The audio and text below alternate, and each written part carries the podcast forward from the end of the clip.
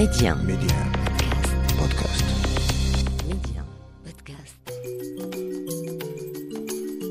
Ils nous ont fait vibrer, marquer nos vies par leurs réalisations et leurs exploits. Ces hommes et ces femmes sportifs africains ont enflammé les stades du monde, repoussant leurs limites pour nous offrir le meilleur du spectacle. Vous écoutez les contes de Sahel. Au micro, Sahel Sissoko, une série podcast avec et sur les légendes du football africain. Autant vous le dire tout de suite, le conte du jour a déjà été raconté, retracé à travers un film culte qui s'intitule Le Ballon d'Or, sorti en 1994. Le personnage, au destin fabuleux, était un jeune footballeur africain, un modèle de précocité et de talent qui a conquis l'Europe après avoir enflammé les stades de son royaume d'enfance, le Mali. Appelé Domingo sous les tropiques et surnommé la Panthère Noire outre-Atlantique, la carrière de Salif Keita est une épopée digne d'un descendant de Sundiata Keita. L'ancien joueur du stade malien, de l'AS Real Bamako, de l'AS Saint-Etienne ou encore de l'Olympique de Marseille, buteur hors norme, dribbleur fou, fut le premier lauréat du Ballon d'Or africain en 1970. à Salif Keita, en lui présentant les compliments de tous les journalistes africains, bien sûr, et de tous les journalistes français, car ils pensent beaucoup à lui, ils savent que nous étions très embêtés, je dois le dire. Car combien de fois ont voulu en nous en faire le meilleur joueur du championnat de France? Malheureusement, il n'était pas malien. Il n'était pas français, il était malien. Je dis bien malheureusement pour le football français. Et vous savez qu'on a dit de lui, si Salif Keita avait été français, l'équipe de France aurait sûrement joué la Coupe du Monde. Alors, mon cher Salif, Toutes mes félicitations. On espère encore vous, vous voir beaucoup de saisons en France et valoir beaucoup de succès. À qui À Saint-Etienne Oui. bien, c'est le moment de le souhaiter. Aujourd'hui, il est âgé de 75 ans. L'aigle ne vole plus, ne plane plus. Il est avec nous depuis Bamako. Bonjour Salif Keita. Bonjour. Salif, c'est un honneur, un plaisir pour nous. Alors, on va être euh, précis, aucune confusion possible, parce que l'autre Salif Keita du Mali, qui est une voix d'or de la musique africaine, et vous, vous êtes Salif Keita Domingo, surnommé la Panthère Noire, premier ballon d'or africain. Y a-t-il des liens de parenté avec lui? Oh, bon, malheureusement, non. Bon, sinon, que on vient de, certainement de, de la même région du Mali, qui est le Mandé. Et sinon, aucun autre lien particulier. On peut se poser la question, bien sûr, à 75 ans, que faites-vous tous les jours euh, aujourd'hui à Bamako? Quelles sont vos journées? Comment passez-vous vos, jo- vos journées? Bon, le matin, je me lève et puis euh, je vais, j'achète les journaux. Ra- euh, J'essaie de, de connaître toutes les, tout ce qui se passe au, au Mali et à- en Afrique et, et puis dans le monde, quoi. Je m'informe, quoi. Ouais, ouais. Bon, après, après bon, évidemment, et, et, à midi, je mange, et puis dans, la, l'après-midi, je vais faire un petit tour euh, pour voir certains petits matchs de football. Là. Et le centre Salif Keita qui a formé beaucoup de footballeurs, dont Seydou Keita, Mohamed Diarra ou Diabaté. Qu'est- Qu'est-ce qui est devenu ce centre-là aujourd'hui?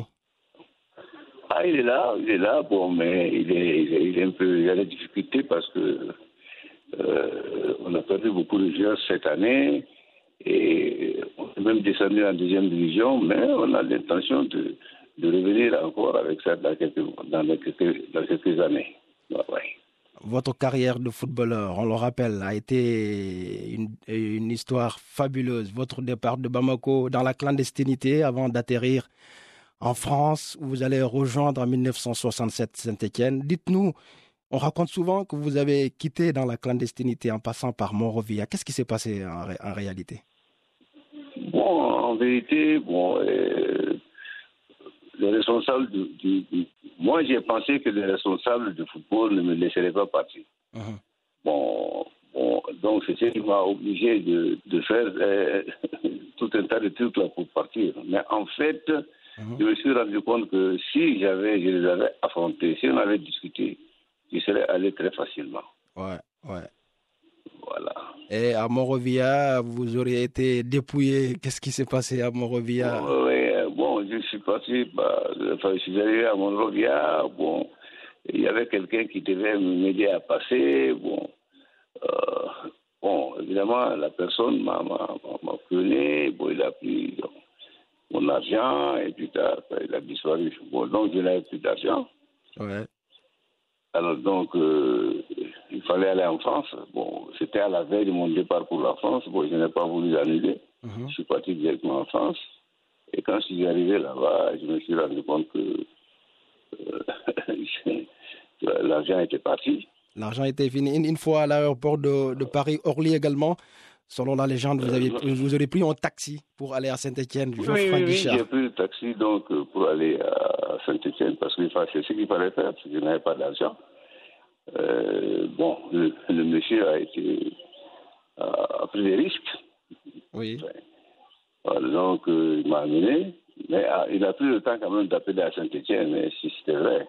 Ouais. Il a vérifié, Saint-Etienne lui a dit que c'était vrai, ou tout ça. Bon.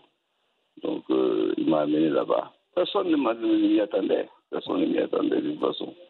Si j'arrivais là-bas, bon, on ne me connaissait pas, oui, rien. oui, oui. Bon, et c'est pendant les entraînements que Batteux, M. Batteux, euh, s'est rendu compte que peux lui rendre service. hein. Bon, c'est comme ça que cela s'est passé.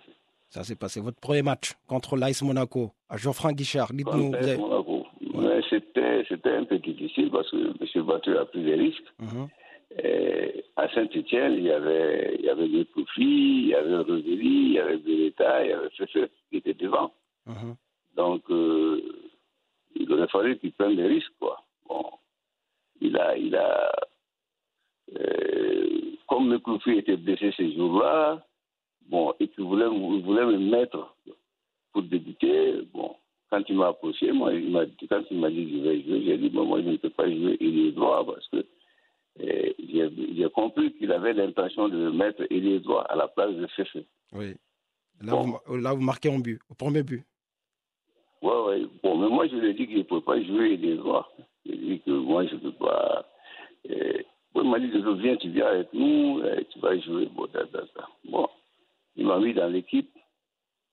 Et heureusement, on a gagné par 3 buts à 1, je crois, 3 buts à 0. Oui. Moi, j'ai marqué, Réveillé a marqué, et puis je crois que c'était Beretta aussi qui a marqué.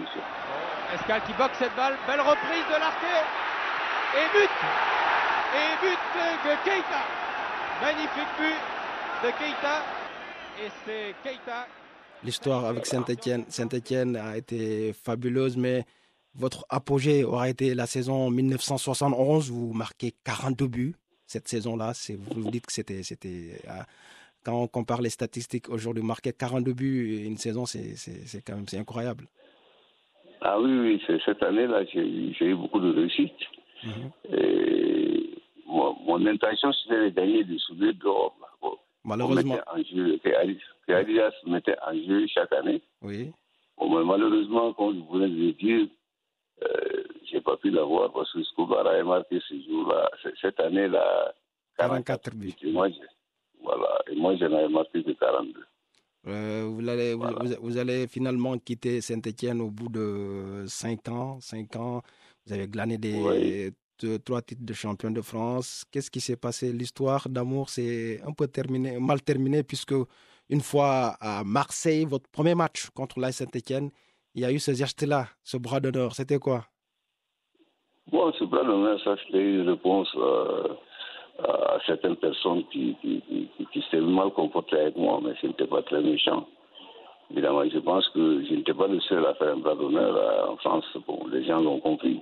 Oui. Mais ce jour-là, quand je l'ai fait, bon, avons fait un scandale, bon, tout ça là, bon, mais écoutez, quand quelqu'un te fait venir et dit, bon, signe un tel, un tel papier, là, là, il est valable, tout ça, là, et puis tu te rends compte que tu vas être suspendu après, ça, c'est pas bon. Oui. À l'époque, à l'époque, là, bon, c'était pas du tout, c'était pas du tout gentil, ça, ça m'a énervé beaucoup. oui. Voilà. Et vous pensez que vous avez souffert de- de- d'une certaine manque de considération à votre juste valeur à l'époque, être euh, africain, malien, brillant en championnat français, c'était, vous avez souffert de ça? Oui, de, de la part de, Rocher, Rocher, le c'est président de Saint-Etienne. Oui, Voilà, lui, euh, il n'a pas été, il pas été correct avec moi. Sinon, bon, il y a beaucoup d'autres qui l'ont été. Les joueurs de Saint-Etienne qui ont fait euh, trois saisons, quatre saisons avec moi, le- le- l'entraîneur Albert Batteux et beaucoup de beaucoup d'autres personnes ont été gentils avec moi, ont été bien euh, corrects avec moi. Mais Rocher a bon, aussi, il n'a pas été avec moi seulement, il a été avec Beretta, avec, euh, avec euh, euh, Hervin, avec Bosquier, tout ça. Bon, ça, c'était l'homme qui était comme ça.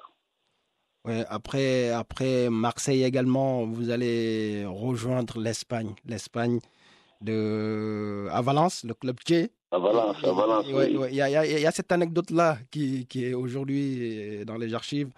Et en journal espagnol, et titre, euh, on a demandé en allemand, on nous a amené en noir. Est-ce que à l'époque, le, racisme dans le football à l'époque et aujourd'hui, quand on, quand on fait une petite comparaison, vous pensez que ça c'est c'est devenu pire ou vous à l'époque c'était c'était encore euh, nauséabond Bon, à l'époque, à l'époque, euh, le racisme était très, très bête, très, très, très, très, très bête, très gauche. Mhm. C'était quelque chose de, de, de, de- de très cru. Très cru. Attaquer les gens, par exemple, dire, euh, nous, on a demandé un Allemand, mais on nous a amené un Noir. Noir. Ça, c'est, c'est bon, ça, ça, il faut nuancer nuancer quand même. C'est blessant. Euh, ouais, plus méchant. Rien n'a bon, rien n'a changé. Hein. Bon, sinon que euh, les gens doivent euh, mettre un peu plus d'eau dans leur vin, quoi. Et Voilà. il y a certains même qui, comme Samuel Eto'o aujourd'hui, qui proposent aux joueurs de quitter la pelouse, euh, comme ça s'est passé cette année avec euh, ce, ce match de Paris Saint-Germain Béchak-Thierry, quand Dembaba, le Sénégalais, avait demandé à ses coéquipiers de quitter la pelouse. Vous pe- pensez que c'est la méthode forte? Bon, bon, chacun, chacun est- est- est- utilise euh, ce qui, ce ce qui prépare, hein, parce que euh, y a pas, tout, tout le monde n'est pas Samuel Eto'o. Il y a des joueurs qui n'ont même pas leur poste, qui n'ont leur place, qui n'ont pas gagné leur place. Bon, eux, ils ne peuvent pas quitter comme ça. Ouais, c'est vrai. Voilà, c'est ça le problème. Sinon, ce qu'ils préconisent, ce serait bien si tout le monde était Messi, Ou Ronaldo. Ouais, ouais. ou Ronaldo. Voilà. Voilà, ou Ronaldo. Bon, je pense que, bon, on ne peut pas lui en vouloir. C'est ce que lui aussi pense. hein. Je suis d'accord hein, qu'il faut réagir. hein. Il Ouais. faut que les joueurs réagissent. Bon, évidemment, ça- tout dépend de la manière, quoi. Voilà. Salif, quand je vous dis le roi Pelé, on match euh, à Colombe en 1971, si ma mémoire est bonne, qu'est-ce que ça vous rappelle? Le roi Pelé devant lui, il paraît que vous auriez, l'auriez volé la vedette dans un match euh, de football. Oh non, on a exagéré. Pelé, lui, marchait, nous, on, on courait. hein. Ça veut dire que lui n'a pas pris le match au sérieux. C'était un match, un, match, un match amical, un match, amical pour lui. Bon, nous, on était à 100 à l'heure. C'est normal. Mais c'est quand même, quand même le roi Pelé. Jouer face à lui, c'était, un moment. Ouais, c'était, mon idole quand j'étais jeune, là, bon, tout ça, bon. Et je ne pensais jamais le rencontrer un jour, parce que, bon, à l'époque, j'étais à Bamako. Et je ne vois pas comment je serais allé à, à- participer à un match avec Pelé, et contre Pelé. C'est là, c'est là, euh, c'est en ce moment que vous vous dites, euh, par exemple, que votre destin a été fabuleux quand même. Quitter euh, le Mali dans ces conditions-là, arriver un jour à jouer contre le roi Pelé.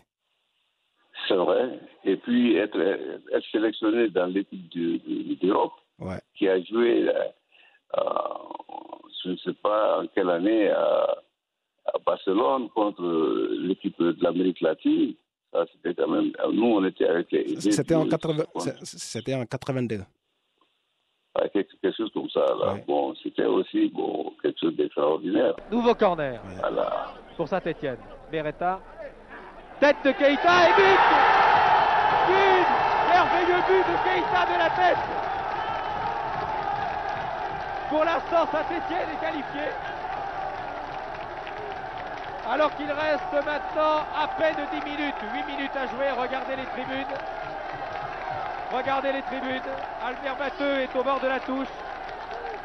Voilà un supporter de Keita venu du Mali lui aussi, qui en profite pour rappeler les dieux. Keita, une tête extraordinaire, qu'il a placé hors de portée de Maillère.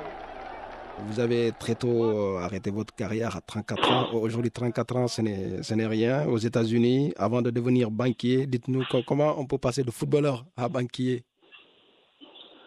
Bon, écoutez, quand moi je suis arrivé à Saint-Etienne, j'avais toujours dit de Saint-Etienne que je voulais continuer euh, mes études. Bon, ils ont- ils m'ont inscrit dans un two-year college là. Mhm.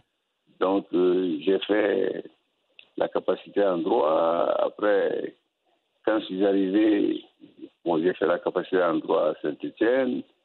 Et partout où j'ai été, j'ai été obligé, parce que je le voulais, Mhm. d'aller prendre des cours. Ouais. Ce qui fait que, bon, euh, euh, j'ai fait la capacité en droit à Saint-Étienne. Après, j'ai fait le bachelor degré aux États-Unis. Mhm. Et évidemment aussi, j'ai appris l'espagnol, j'ai appris l'espagnol, j'ai appris le, portugais, j'ai appris le français. Je connaissais le français, j'ai appris euh, l'anglais et tout ça. Bon, tout cela m'a aidé. Ce qui fait que, à la fin de ma carrière, j'avais déjà quelques diplômes. Mhm. Bon, euh, le bachelor degré en, en business administration et, et- et beaucoup d'autres là. Donc, euh, je suis arrivé, j'ai été embauché dans une banque Mhm. et, et puis après, bon, je suis devenu directeur technique de l'équipe nationale, président de la fédération, tout ça. Bon, ça c'était mon destin. Ouais, destin fabuleux. Quand euh, on vous demande votre euh, lien avec l'équipe nationale, vous avez démarré très tôt, à 16 ans. Euh, Oui. euh, le stade malien, deux finales euh, de la Coupe des clubs champions, aujourd'hui la Ligue des champions de la CAF. Mais avec Oui. l'équipe avec l'équipe nationale, vous n'avez pas gagné de trophée. Est-ce que c'est, c'est, c'est- vous, avez, vous avez le sentiment d'un goût d'inachevé? Ah oui, oui, c'est, c'est, c'est- je le ressens tout le temps hein, parce que je pensais qu'on avait les moyens de le faire. Mhm. Et avec euh, d'abord euh, le Real de Bamako, avec le club avec lequel j'avais débuté, parce que les gens n'ont pas tellement compris. Mhm. Et quand j'ai débuté, la CAF avait autorisé chaque club qui représentait son pays Mhm.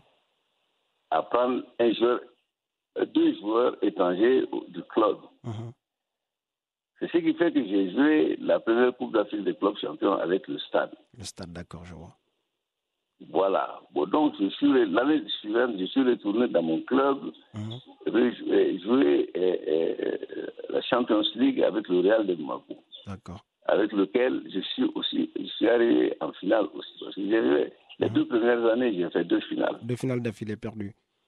Deux finales d'aff- d'affilée, et puis j'ai été à la finale à, à Yaoundé, à la finale à, euh, des Jeux africains aussi. Mhm. Bon, donc, en peu de temps, là, j'ai joué quatre finales.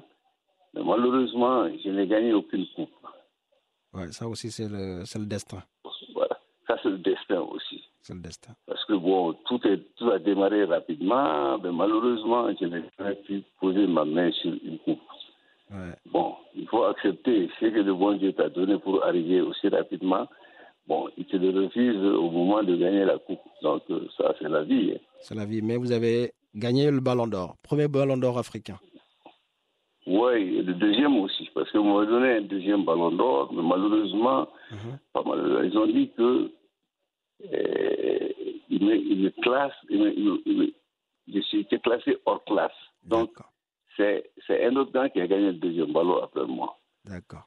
Euh, J'avais gagné le premier ballon, ballon d'or, et puis le deuxième, le deuxième, ils m'ont classé hors, con- hors concours. Ouais. Bon, c'est, c'est, je ne sais pas le, sais pas qui a gagné ça, là, j'ai oublié, là. Voilà. D'accord. En tout cas, c'est un plaisir, un honneur, une fierté. J'aurais jamais aimé euh, imaginer un jour euh, euh, vous échanger avec vous. Ça livre la légende que vous êtes et l'idole que vous êtes pour vous êtes pour toute la jeunesse africaine. Ah, bon, moi, moi aussi, je suis très heureux. Hein. Je- je- vraiment, ça, ça me fait, ça me fait beaucoup de plaisir de parler souvent avec les journalistes africains. Mhm, D'autant plus qu'à l'époque, vous devez être jeune. mhm. Voilà, donc euh, je suis très content de, de- de- de discuter un peu avec vous et j'aimerais bien que le football malien et le football africain vraiment Mhm. progressent comme, comme ils l'ont fait d'ailleurs. On a beaucoup progressé en Afrique, on a joué des, compé- des, des- des Coupes du Monde, des, des- des- mais je pense qu'on peut aller encore beaucoup plus loin. On peut gagner euh, la Coupe du Monde et un pays africain. Ça va venir, ça va venir. Mais, mes amitiés à, toutes les, à tous les Africains Mhm. et à très bientôt. À très bientôt, Salif. Merci beaucoup.